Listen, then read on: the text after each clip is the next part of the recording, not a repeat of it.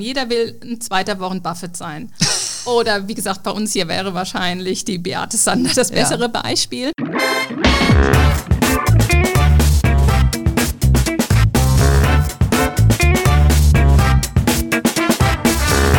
Nachhaltig zu leben ist für viele von uns heute ein wichtiger Bestandteil unseres Alltags. Da fragt man sich doch, kann meine Bank eigentlich auch grün? Kann die auch wirklich nachhaltig mein Geld investieren? Da habe ich eine gute Nachricht für euch, denn dafür gibt es die Umweltbank, mit der wir die heutige Folge euch präsentieren dürfen. Schaut doch mal rein auf umweltbank.de slash hermoney, denn die Umweltbank ist wirklich eine grüne Bank für deine Geldanlage. Sprich, du kriegst dort grünes Tagesgeld, grüne Fonds und grüne Anleihen. Das heißt, es gibt eine Fülle von Möglichkeiten, das, was du im Alltag lebst, auch für deine Geldanlage umzusetzen. Die Umweltbank gibt dir auch eine Garantie darauf. Das heißt, wenn sie Projekte finanziert mit Krediten, dass das auch nur in Form von nachhaltigen Projekten passiert, wie zum Beispiel bei der Energiewende in Wind- oder Solaranlagen zum Beispiel. Also ich finde, das ist eine recht coole Sache und auch ein klares Statement, was dann eigentlich mit deinem Geld passiert. Und wenn es dir nicht egal ist, also mit welcher Bank du zusammenarbeitest, dann lohnt sich doch mal ein Blick auf umweltbank.de slash money. Du kannst also nicht nur deinen Alltag nachhaltig gestalten, sondern auch mit deinem Geld die Welt grüner und vielleicht auch ein Stückchen besser machen. Also schaut euch mal das Angebot an umweltbank.de slash hermoney. Ich heiße euch super herzlich willkommen zum Her Money Talk, dem Geld- und Karriere-Podcast für Frauen. Heute geht es um ein Thema, das mir persönlich sehr wichtig ist, denn viele Anlegerinnen, die auf der Suche sind nach Rendite, gerade in diesem Niedrigzinsumfeld, fallen immer wieder auf unseriöse Werbung rein. Ob das jetzt Goldsparpläne, Direktinvestments sind, Gold, Containervermietung äh, ist, also da gibt es eine Fülle von Beispielen. Und äh, es gibt also auf dem sogenannten grauen Kapitalmarkt, so nennt sich dieser Bereich, immer wieder Betrugsfälle, die man auf den ersten Blick so gar nicht erkennen kann. Darüber wollen wir heute sprechen. Ich habe heute wieder die liebe Corinna Ruppel bei mir. Sie ist Anwältin für Kapitalmarktrecht und engagiert sich besonders da auch als Verbraucheranwältin. Und wir wollen mal drüber reden, wie erkenne ich unseriöse Anbieter, die sich auf dem grauen Kapitalmarkt tummeln. Was ist überhaupt der graue Kapitalmarkt? Worauf sollte ich achten, wenn ich so eine Anlage erwerben möchte, die sich fast zu gut anhört, als wahr, um wahr zu sein? Und was kann ich dann auch tun, wenn ich merke, stimmt was nicht? Also zunächst mal ganz herzlich willkommen, liebe Corinna, hier bei uns in unserem Studio. Herzlich willkommen an. Ähm, wir wollen heute mal über ein bisschen komplexes Thema sprechen, aber da umso wichtiger, dass man hinguckt, weil ich entdecke das immer wieder, dass viele einfach echt äh, auf irgendwelche Versprechungen reinfallen und die vordergründig echt super sich anhören. Vielleicht machen wir mal kurz eine Definition. Was ist denn überhaupt der Kapitalmarkt, beziehungsweise was ist der graue Kapitalmarkt? Was muss ich mir darunter vorstellen? Also grau klingt immer so ein bisschen zwielichtig, ist es aber eigentlich nicht und sollte es eigentlich auch gar nicht sein. Ähm, als grau bezeichnet man ähm, diejenigen Investitionen oder also zum grauen Kapitalmarkt gehören, bezeichnet man diejenigen Investitionen, die von der BaFin nicht die Erlaubnis benötigen. Ähm, das heißt natürlich dass die Anbieter nicht machen können, was sie wollen. Sie sind an Gesetz und an Recht gebunden. Sie dürfen keine unlautere falsche Werbung machen. Ähm, geschweige denn dürfen sie natürlich von Anfang an beabsichtigen, ihre Anleger zu betrügen. Aber dadurch, dass eben der graue Kapitalmarkt oder Anlagen im grauen Kapitalmarkt nicht der BaFin-Aufsicht unterliegen, lockt es naturgemäß auch zwielichtige Gestalten an. Und ähm, so dass es also viele Investitionen gibt auf dem grauen Kapitalmarkt, die sich im Nachhinein als Betrug, als Schneeballsystem herausgestellt haben oder aber auch, was es öfter mal gab, dass sich im Nachhinein herausgestellt hat, dass es die Investition überhaupt nicht gab oh. und das Geld eigentlich nur dazu diente, den, ja, den Investoren das Geld aus der Tasche zu ziehen. und denjenigen, die das Ganze aufgesetzt haben, ein schönes Leben zu ermöglichen. Ja, ja da gibt es ja ein paar Beispiele ja. davon. Also grau ist nicht gleichbedeutend mit unseriös und nicht gesetzlich. Genau, also im Prinzip die einfache Unterscheidung ist, äh, der weiße Kapitalmarkt, das sind also diejenigen Unternehmen, die der BaFin, also der Bundesaufsicht, für Finanzdienstleistungen unterstellt sind. Das genau. sind ja in genau. der Regel die Investmentfonds und die ETFs, die fallen da ganz klar drunter.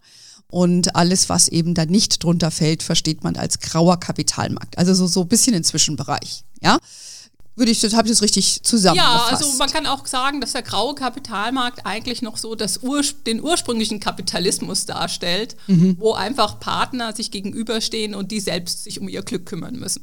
Okay, die Glücksritter, da gibt es ja. ja. so einige unter dieser, unter dieser genau. Art. So, jetzt bin ich natürlich ein Anleger und äh, habe jetzt auch noch gar nicht mal was von der BaFin gehört und äh, frage mich auch, was ist überhaupt ein Schneeballsystem? Ähm, da kommen wir vielleicht gleich nochmal dazu. Na gut, also wir haben ja jetzt gerade schon äh, definiert, dass die BaFin also diese Sachen nicht zwingend äh, regulieren muss. Das ist dann offiziell, was unter den grauen Kapitalmarkt fällt. Aber was gefällt denn jetzt eigentlich da genau noch drunter? Also, ähm, das kann man eben leider gar nicht so genau sagen. Mhm. Der graue Kapitalmarkt ist sehr vielschichtig in Bezug auf die Assets, in die man investieren mhm. kann und in Bezug auf die Beteiligungsformen, ähm, die es dort gibt. Hm, das halte ich für ganz, ganz wichtig. Ja. Das heißt, man muss unterscheiden zwischen dem Investment, was ich tätige, also ob ich jetzt Gold kaufe oder zum Beispiel einen geschlossenen Immobilienfonds und der Rechtsform sozusagen, oder? Richtig, das kann es in allen Kombinationen geben. Mhm. Bei den Assets zum Beispiel sieht man alles von Schiffen über Container, Immobilien bis hin zu Gold. Mhm. Äh, sehr beliebt in letzter Zeit ist auch Holz und Solar und ja. So die grünen Anlagen. Hört sich alles erstmal ja, gut an. Hört sich ne? alles super schön an. Mhm. Ähm, bei den Formen, wie man sich daran beteiligen kann, da gibt es auch die verschiedensten Formen. Allen gemein ist, dass man eine eigentumsähnliche Stellung einnimmt. Bei den Formen wäre zum Beispiel zu denken an Nachrangdarlehen, an Genussrechte, an Crowdfunding ist auch mm. oft zu finden auf dem grauen Kapitalmarkt. Denkt man erstmal nicht so. Nein, denkt Hört man sich erstmal cool an. Genau. Das mm. heißt aber, ich muss unterscheiden zwischen dem Asset, in das ich investiere, mhm. und ich muss unterscheiden in die Anlageform, mhm. okay. die ich eingehe. Bei dem Asset muss ich mir anschauen, was hat das denn für Einflüsse? Bei Schiffen, Container fällt einem sofort ein, klar, ist die weltweite Wirtschaftslage. Ja. Damit muss ich mich beschäftigen. Ja. Ist die schlecht, läuft das mit den Schiffen nicht genau. so gut. Genau bei den, oder beim Wald zum Beispiel, mhm. Sturm und Feuer, denkt keiner dran, so ein Wald wächst halt nicht so, wie man will. genau. Und ähm, das sind Dinge, die ich nicht beeinflussen kann. Okay. Die auch der Initiator nicht beeinflussen ja. kann. Also die üblichen Risiken, die, die man mit einem Investment die ich eingeht. habe, genau, mhm. wenn ich ein Geschäft aufmache, das sind die üblichen Risiken. Mhm. Bei den Beteiligungsformen muss man drauf schauen, was für eine Art von Beteiligung habe ich. Eigenkapital, Fremdkapital, zu welchen späteren Konsequenzen kann die Beteiligungsform führen? Kann es mhm. sein, dass ich später, wenn ich während der Lauf, im laufenden Verfahren, also im dem laufenden ähm, während dem Investment, Investment mhm. Zahlungen zurückbekomme, dass ich die wieder zurückbezahlen muss? Oh. Ähm, das ist ganz widerlich. Also da habe ich Sachen, die sind schon seit acht Jahren abgeschlossen und die Leute werden jetzt mit fünfstelligen Summen in Anspruch genommen und müssen die wieder zurückzahlen wow. an, den Verwalt, an den Insolvenzverwalter. Kannst du da mal ein Beispiel geben für? Ähm, ein Beispiel wäre zum Beispiel, ja, also insolvente Beispiele darf ich nennen, die auch überall ja, im Internet rumschwirren. Man googeln kann, ja. Ja, die kann man problemlos googeln. Ein Beispiel zum Beispiel ist die erste Oderfelder. Mhm. Hier können wir eigentlich ist das ein sehr gutes Beispiel, um mehrere Dinge aufzuzeigen. Die erste Oderfelder ist ein Pfandhaus. Verkauft wurde den Leuten, dass sie ein Nachrangdarlehen an ein Unternehmen geben, das damit ähm, Darlehen ausgibt an andere Leute und dafür als Sicherheit Fender bekommt. Und zwar sehr mhm. luxuriöse Fender. Okay. Gold, Schiffe, alles Mögliche. Okay. Im Nachhinein stellte sich heraus, so viele Pfänder gibt es überhaupt nicht, mhm. wie da in der Bilanz standen. Ähm, ganz offensichtlich scheinbar ein Schneeballsystem. Okay. Im Nachhinein stellt Schneeballsystem heißt also, das lebt von den neuen, die Geldern, die reinkommen, immer, immer genau, wieder. Schneeballsysteme müssen immer wieder neue Anleger mhm. eingeworben werden, um die alten Anleger zu befriedigen. Mhm, genau, um denen das Geld auszuzahlen. Genau. Mhm. Den alten Anle oder den Anlegern wurde nämlich suggeriert, ihr zahlt uns eine feste Summe und bekommt jedes Jahr 7% Zinsen ja. und am Ende der Laufzeit, nach fünf Jahren, bekommt ihr den euer Investment zurück. Den Einsatz zurück. Mhm. Für viele hat es gereicht den letzten beißen die Hunde, für die hat es nicht gereicht. Okay. Das, also da war schon mal das Erste, womit sie sich hätten befassen müssen, das Asset. Mhm. Ähm, hier hätten die Anleger vielleicht nicht so einfach sehen können, dass es so viel Fender nicht gibt, aber mit, auf Dauer hätte man sich vielleicht mal die Bilanz angeschaut und da hätte man sich gesagt, so viele Schiffe in Deutschland, na, ob das geht. Mhm. Das zweite Schöne an der Sache ist die Beteiligungsform. Man hat hier nämlich ein Nachrangdarlehen gegeben. Und ich höre immer wieder von Kunden, die bei mir anrufen, von Mandanten, ja, ich habe doch ein Darlehen gegeben, ich habe doch das Recht, mein Geld mhm. zu kriegen. Nachrangdarlehen ist kein klassisches Darlehen. Ein Nachrangdarlehen, da spricht man von einer Eigentums-, Eigenkapitalähnlichen Position desjenigen, der sich daran beteiligt. Mhm.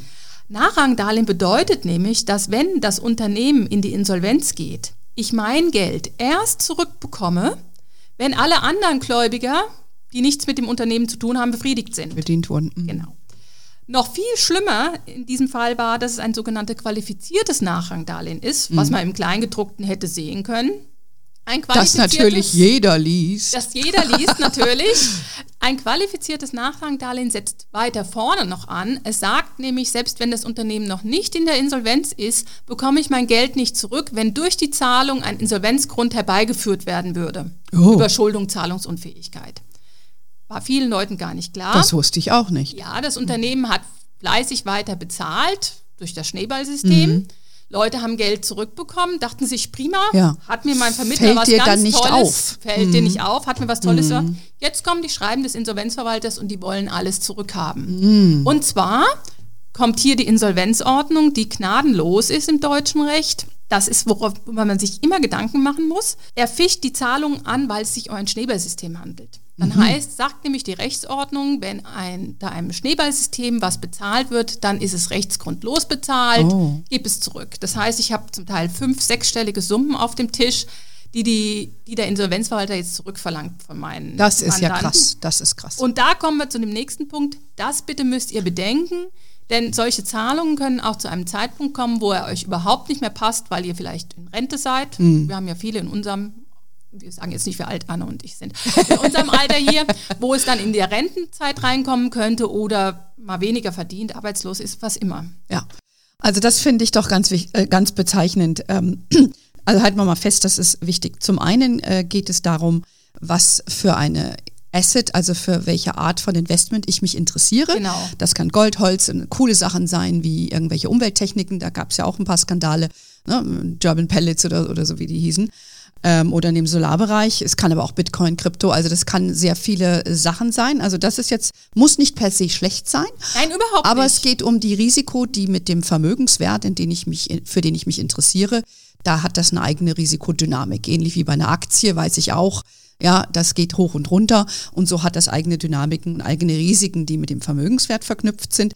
Und der wichtige Punkt ist eigentlich, glaube ich, ähm, welche Art von Rechtsmantel dieses Investment umgibt. Jetzt hast du das Nachrangdarlehen äh, geschildert, das finde ich ja schon erschreckend, weil man, wie du sagst, viele denken erstmal, Darlehen hört sich doch gar nicht gefährlich an. Und dann gibt es ja auch noch Genussrechte, es gibt ja auch Unternehmensbeteiligung. Also man, man, man muss einfach wissen, dass man da einen anderen Stand hat, man ist wie ein Eigentümer und dann haftet man auch wie ein Eigentümer. Und das Schlimme ist ja, dass, wie du eben sagst, dass das auch später, Jahre später noch kommen kann. Da gibt es verschiedene Tücken. Das heißt, man muss also schon so ein bisschen das Kleingedruckte lesen, ähm, was es natürlich nicht einfach macht. Also wir kommen jetzt nochmal auf ein paar Punkte, die auch wichtig sind. Es gibt ja auch auf dem Markt, ich sag mal, seriöse Anbieter. Ne? Man kann das ja nicht so auf den ersten Blick unterscheiden. Wie, wie mache ich das am besten? Wer ist aus deiner Sicht jetzt, sag ich mal, seriös? Ja, also als Anwalt habe ich irgendwie nie so mit den Seriösen zu tun, muss ich sagen. Deshalb habe ich eigentlich eher so einen Eindruck, es gibt nur unseriöse. Okay. Aber mit Sicherheit ist, ich weiß natürlich aus meiner früheren Erfahrung, dass es natürlich auch seriöse gibt, die sich sehr viel Mühe geben, ähm, wo einfach die Weltwirtschaft vielleicht auch mal einen Strich durch ja. die Rechnung macht. Woran erkenne ich seriöse? Ich würde einfach schauen, wie lange ist das Unternehmen denn schon auf dem Markt? Mhm. Hat es schon andere Beteiligungen erfolgreich abgeschlossen, die auch schon eine Weile abgeschlossen sind, dass okay. man sehen kann, dass diese Risiken sich nicht später verwirklicht haben. Mhm. Man kann gut bei der BaFin auch mal nachschauen, ob das Unternehmen schon mal auffällig wurde. Man auf kann, der Homepage? Auf oder? der Homepage, okay. ja, da gibt es ähm, einige Links, die man mhm. haben kann. Man kann sehr gut bei der Verbraucherzentrale mhm. nachfragen. Es gibt einige andere Webseiten, die sich da so beschäftigen mit, mhm. wer, die jetzt auch mal analysieren, was aufgelegt wird neu. Das sind alles Dinge, mit denen man sich vorab befassen okay. sollte, bevor man sich an einen ran, an einen bindet. Mhm. Okay. Das ist schon mal äh, wichtig, also ein bisschen selber googeln, nicht nur einfach das, was ja, jemand nicht nur ein bisschen. Ein, ja, man muss schon ein bisschen, sich selber schlau machen und sich nicht auf so einen Vermittler dann vielleicht verlassen, weil das wird ja wahrscheinlich meist über Vermittler verkauft. Äh, Da kommen wir vielleicht gleich nochmal dazu, ja. weil ja, man hört dann von so jemandem, äh, Sachwert Rind, täglich wachsende Erträge, 12% Rendite für Wald, Diamante, die härteste Währung der Welt. Das sind ja so ein paar Sprüche aus Hochglanzbroschüren.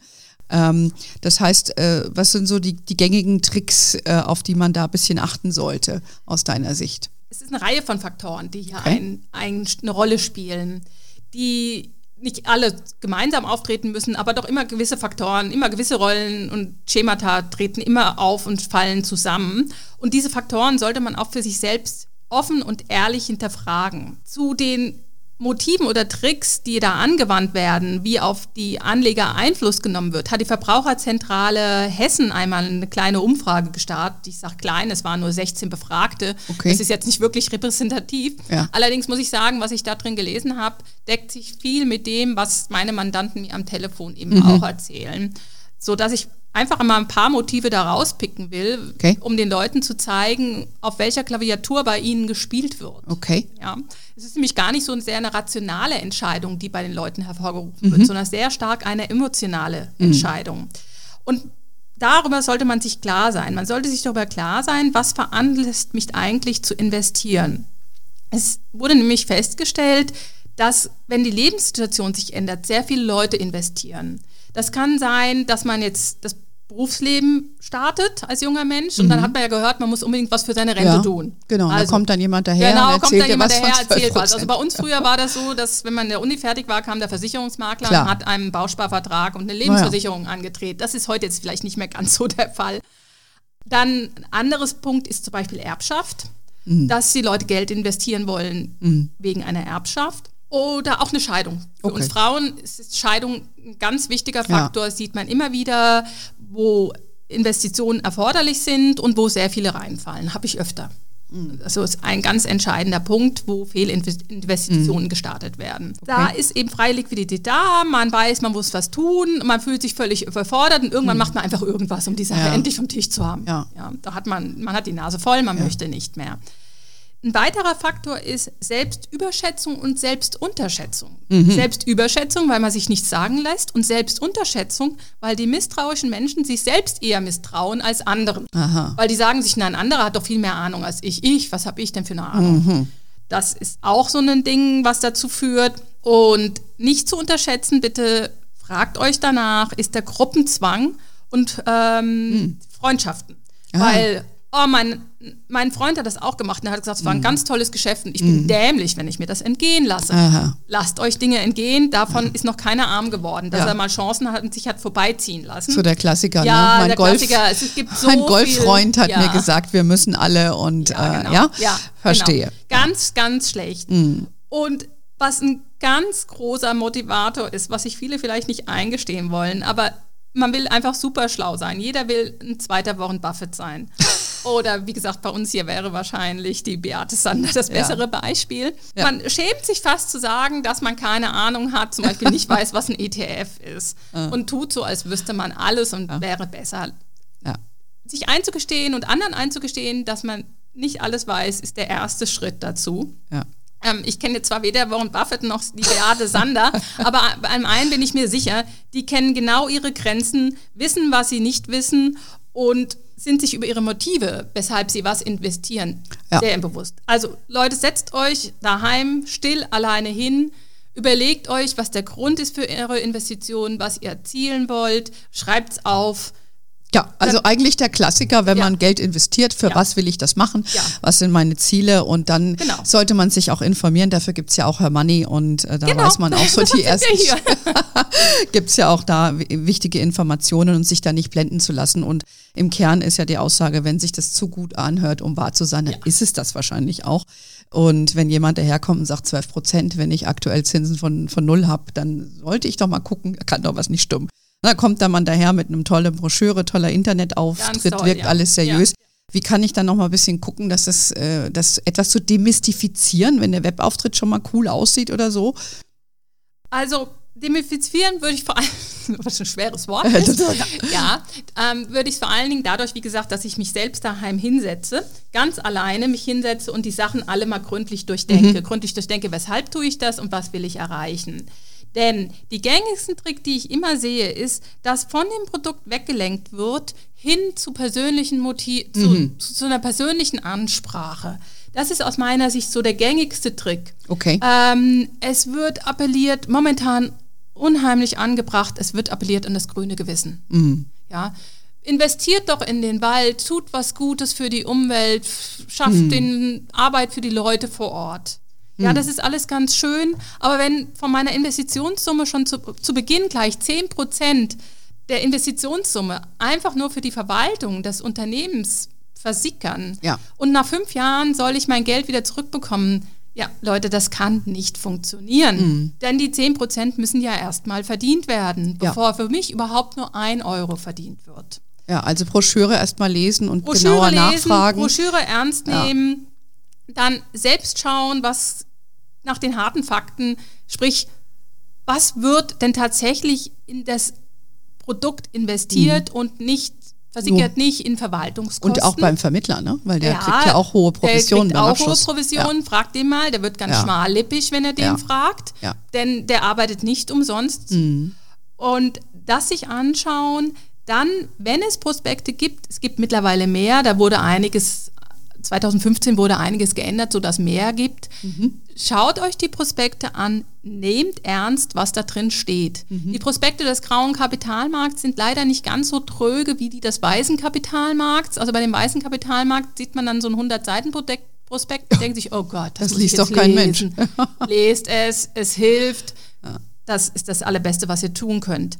Und dann, du hattest die schöne Webseite erwähnt. Ja, genau. Schaut euch doch mal die Webseiten an. Bei vielen fällt euch sofort auf, das sind billig gemachte Webseiten, die werden aufgesetzt und verschwinden ganz schnell wieder.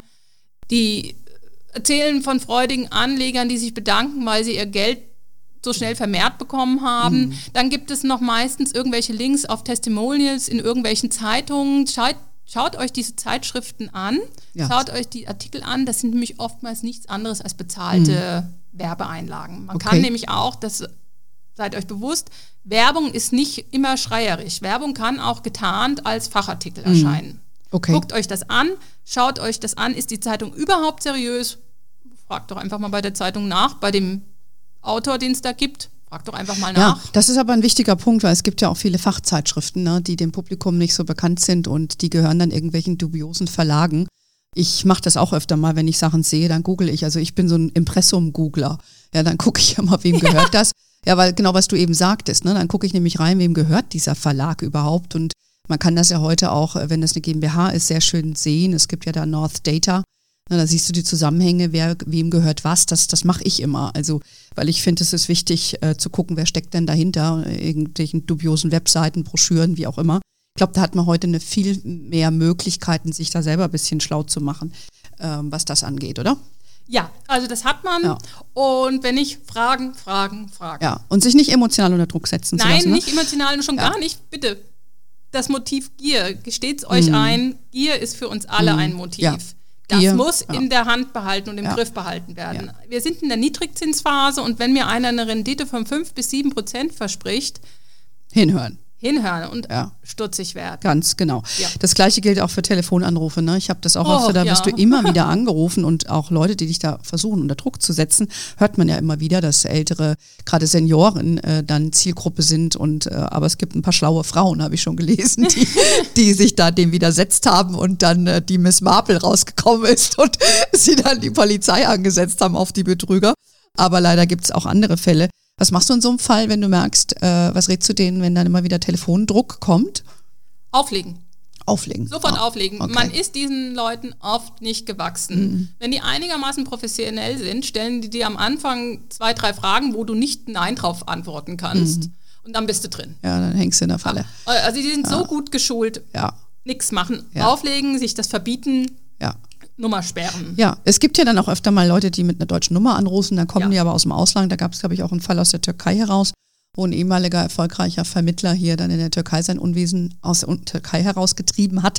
Äh, Das ist auf ersten Blick nicht so erkennbar. Ne? Ich glaube, das muss man, ek- muss man wissen. Und äh, ich hatte selber einen Fall, wo ich immer wieder angerufen wurde und dann habe ich, wie du sagst, die Nummer sperren lassen. Das kann man auch ergoogeln, weil ich bin jetzt auch nicht so ein Crack und habe das geschafft, dass diese Nummer eben nicht mehr äh, bei mir ständig anruft und das kann man eigentlich nur machen. Also Fazit ist, wenn es zu gut ist, um wahr zu sein, dann ist es das wahrscheinlich auch. Ja. Da muss man die Risiken Ja. des Vermögenswertes kennen ähm, und aber auch die rechtlichen Rahmenbedingungen dieses Produktes, wenn es sich nicht um Fonds oder ein ETF handelt, die sehr, sehr stark regulierte Produkte sind, weshalb ich auch eigentlich so ein großer Fan davon bin, äh, weil du da mehr oder weniger lediglich dem Risiko des Investments ausgesetzt bist und nicht noch rechtlichen Risiken, weil da hast ja ein Sondervermögen, dein Geld geht nicht in dubiose Kanäle. Und da muss man halt hier genau hinhören. Ne? Muss man genau hinhören, genau. Ja. Und weil du gerade Telefon sagtest, wichtig ist mir auch bitte noch der Hinweis, es wird mittlerweile immer mehr über soziale Medien vertrieben. Mm. Aus meiner Sicht sind soziale Medien kein Medium, wo man Vermögensanlagen vertreibt Mm. oder erwirbt. Mhm. Hier kommt wieder dieser Gruppenzwang auf. Ja. ja dieses Motiv, das wir vorhin hatten. Gruppenzwang, Freundschaften. Ähm, man kann sich zwar befreunden bei Facebook, aber deshalb ist man noch lange kein Freund. Mhm. Ja, also ich, ähm, das, ist, das ist ein wichtiger Hinweis und wie gesagt, Impressum angucken, wer steckt dahinter, wenn nicht klar ersichtlich ist, wer das ist, Finger davon lassen. Ich glaube auch nochmal ein Thema ist, wenn so Sachen aus dem Ausland rauskommen, ja, oder es ist keine deutsche Firma, die dahinter steckt. Also ich Genau. glaube, da gibt es dann so ein paar, paar Warnhinweise. Ich äh, würde auch nochmal was zu den Vermittlern sagen wollen, weil viele Vermittler äh, ja, haben ja in der Vergangenheit auch sehr viel Schindluder betrieben, indem sie solche dubiosen Sachen verkauft haben und auch der Branche da einen schlechten Ruf eigentlich auch eingehandelt. Äh, Die Vermittler waren ja in der Vergangenheit nicht so stark reguliert, wie sie das heute sind. Was hast du da für, was siehst du da so auf dem Markt? Also ich sage jetzt mal Stichwort Gold, ne, weil das ist ja ein gehyptes Produkt momentan. Der Kurs ist sehr hoch. Ähm, dann kann man Goldsparpläne kaufen und man kann auch irgendwelche äh, Sachen kaufen, die dann alles Mögliche sind, nur nicht Gold. Ähm, wie, wie, was hat der Vermittler damit zu tun? Wie kann ich dann identifizieren, ob der das richtig macht oder was, was rätst du da? Vorab, derzeit passiert ziemlich viel mit Gold. Wir haben eine Reihe von Goldinvestments, die ja, be betrügerisch waren oder sind. Ähm, ich denke da zum Beispiel an PIM Gold, Ja. sehr bekannt. Genau. Es gab mal vor einer Weile Cosma Gold, nicht ganz so bekannt, war aber auch sehr schlimm. Derzeit aus unserer Gegend hier, aus Kolbermoor, ist die deutsche Wertlager auch in Millionenhöhe Leute geprellt worden. Was haben die da gemacht genau? Was haben die suggeriert?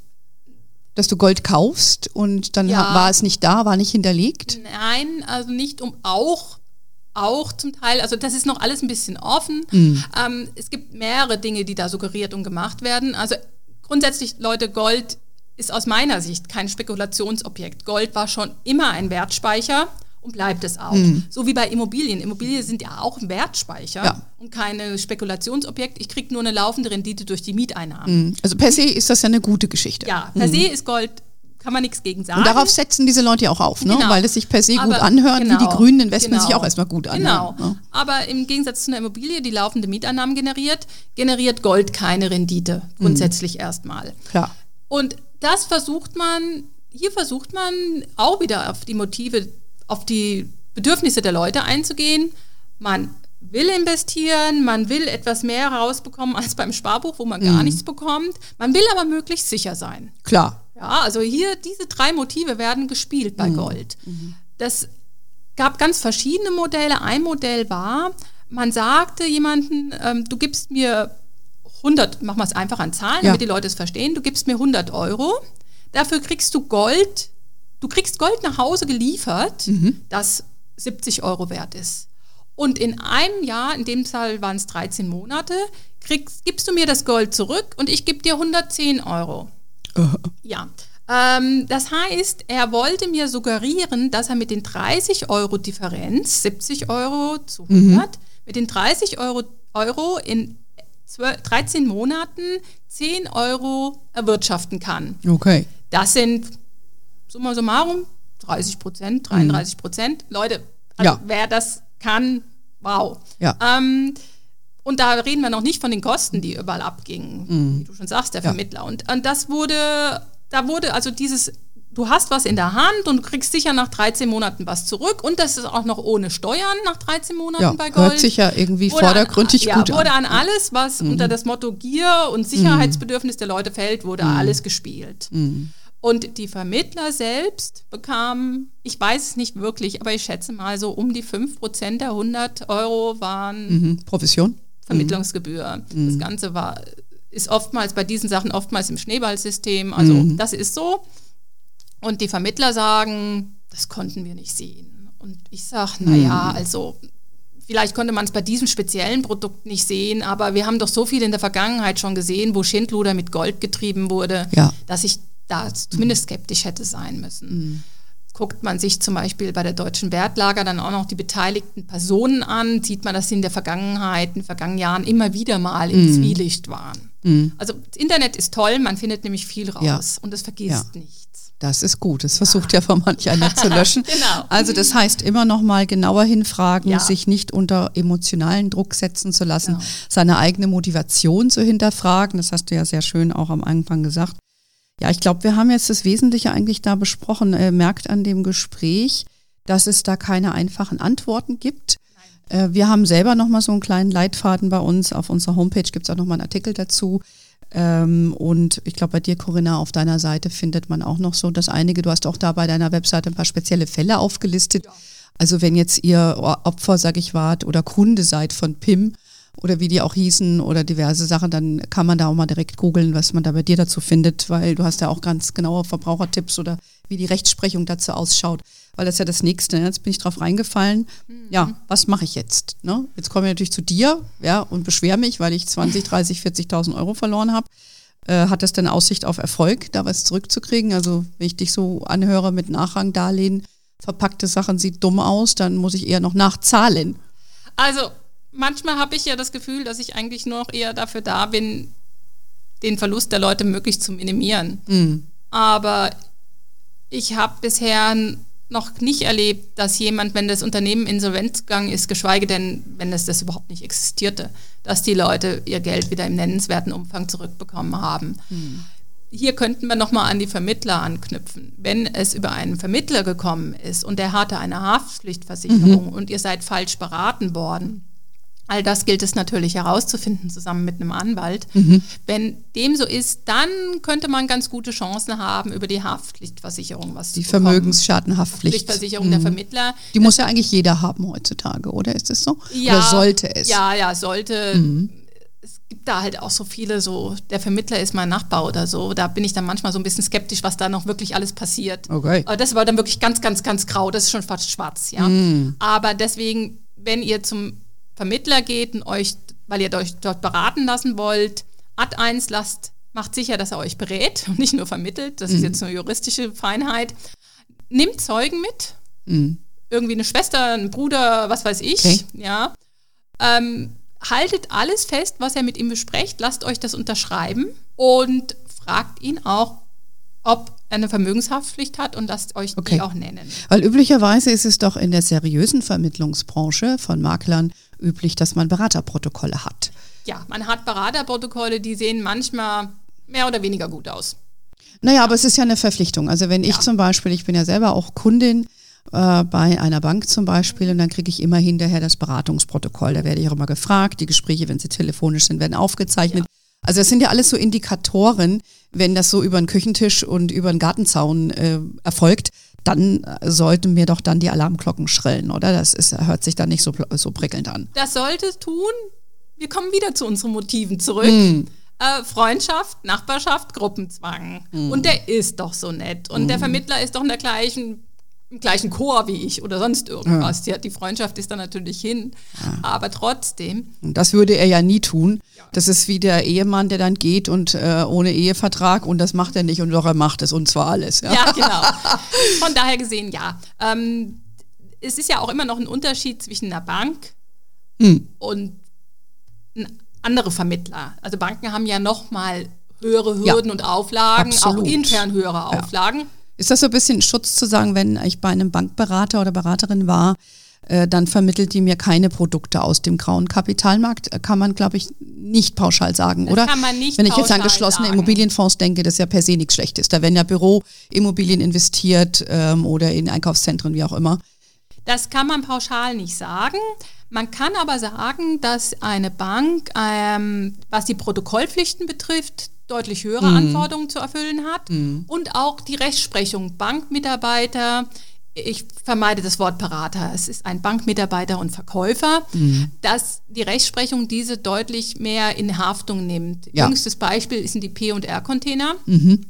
Das ist ein Teil des grauen Kapitalmarkts gewesen, wo ich vor Jahren noch gesagt hätte, seriös, hat schon ewig funktioniert. Mhm. Beispiel dafür, dass man durchaus reinfallen kann. Wo aber mittlerweile die Rechtsprechung einen, eine Bank zum Schadenersatz verurteilt hat, weil sie sagt, Du hättest erkennen müssen anhand der Bilanzen, das kann nicht funktionieren. Okay. Freie Berater, Vermittler, aber mit von der Rechtsprechung nicht in Haftung genommen wurden, weil da okay. die Rechtsprechung sagt, es ist so viele Jahre hm. funktioniert und das muss der normale genau. freie Berater, Vermittler nicht haben. Also man ja. sieht hier, Banken werden nochmal deutlich stärker in Haftung genommen, in die Verpflichtung genommen auch. vom mhm. Gerichten und vom Gesetz als mhm. Vermittler okay. und Berater. Na gut, das ist doch auch eine wichtige Erkenntnis. Das heißt, die Bank hat heute einfach auch durch Gesetzesnovellen viel mehr selber Pflichten, Sorgfaltspflichten zu gucken, was sie denn ihrem Kunden ja. anbietet. Und äh, die wollen ja selber nicht in die Haftung gehen für Sachen und äh, dass in der Vergangenheit Dinge hochgepoppt sind. Das war dann auch wie in dem, Fall ja auch nicht unbedingt jetzt das Schuld äh, der jeweiligen Bank gewesen. Also, ich denke mal, es ist ein großes Feld. Ich finde, äh, für mich, wie gesagt, ist es ein wichtiges Thema, weil ich immer wieder damit konfrontiert werde und äh, erstaunt bin, wie blauäugig manche Menschen sich äh, irgendwas aufschwätzen lassen. Und das ist übrigens auch eine der Motive für Hermanni gewesen, sage ich ganz offen, weil ich möchte einfach da ein bisschen zur Aufklärung beitragen. Und deshalb, liebe Corinna, ich danke dir sehr, äh, dass du heute uns dein Wissen mit uns äh, geteilt hast und wie wir merken an dem Gespräch, das ist, da gibt es kein Schwarz-Weiß. Nein. Deshalb heißt es auch grauer Kapitalmarkt. Ähm, aber ich sag mal, von deiner Sicht aus einfach hinhören, eigene Motive hinterfragen. Unterliegt sowas einer Prospektpflicht, dann auch mal reingucken und ja, Bitte reingucken und ernst nehmen, was da drin steht. Genau. Denn viele meiner Mandanten, wo ich gesagt habe, da steht doch drin, dass sie alles verlieren können, das habe ich jetzt nicht ernst genommen. Doch ernst nehmen, was da drin steht und sich ja. überlegen, ob man dieses Risiko wirklich ja. kauft. Es gibt will. ja das sogenannte Murphy's Law. Ja. ja. Anything that can go wrong will go wrong. Genau. Also alles, was schief gehen kann wird schief gehen. Genau. Und das gilt jetzt also da beim Kapitalmarkt. Das heißt, Augen auf. Noch ein abschließendes Wort von dir oder hast du es damit äh, schon, würdest du es damit belassen, Corinna? Nein, ich will Leute einfach nur ermuntern, zu lesen und zu fragen. Fragen, fragen, fragen und sich nicht so komisch angucken lassen nach dem Motto, ja. die hat ja nun echt überhaupt keine Ahnung. Ja, ja es ist euer Stimmt. Geld, das habt ihr hart verdient. Genau. Und es ist besser unterm Kopfkissen aufgehoben als in irgendeinem unseriösen Unternehmen. Absolut. Und dann noch gutem Geld schlechtem beim schlimmsten Fall hinterher zu werfen. Ja, das kann man mir auch drohen. Also, ich danke dir ganz herzlich, dass du heute hier warst. Ich, hab, ich hoffe, euch hat das gefallen und ihr fandet das auch spannend. Schreibt uns doch auch gerne dazu ein paar Kommentare oder wenn ihr einen gewissen Fall habt, ähm, wir freuen uns da von euch zu hören. Und wie immer natürlich, äh, lest uns, äh, lest euch ein bei hermoney.de. Äh, Unser Newsletter könnt ihr gerne abonnieren. Ihr findet uns auf allen Social-Kanälen, auf LinkedIn, Instagram, Facebook. We are wherever you are. And uh, with that, have a wonderful day and until next time. Ciao.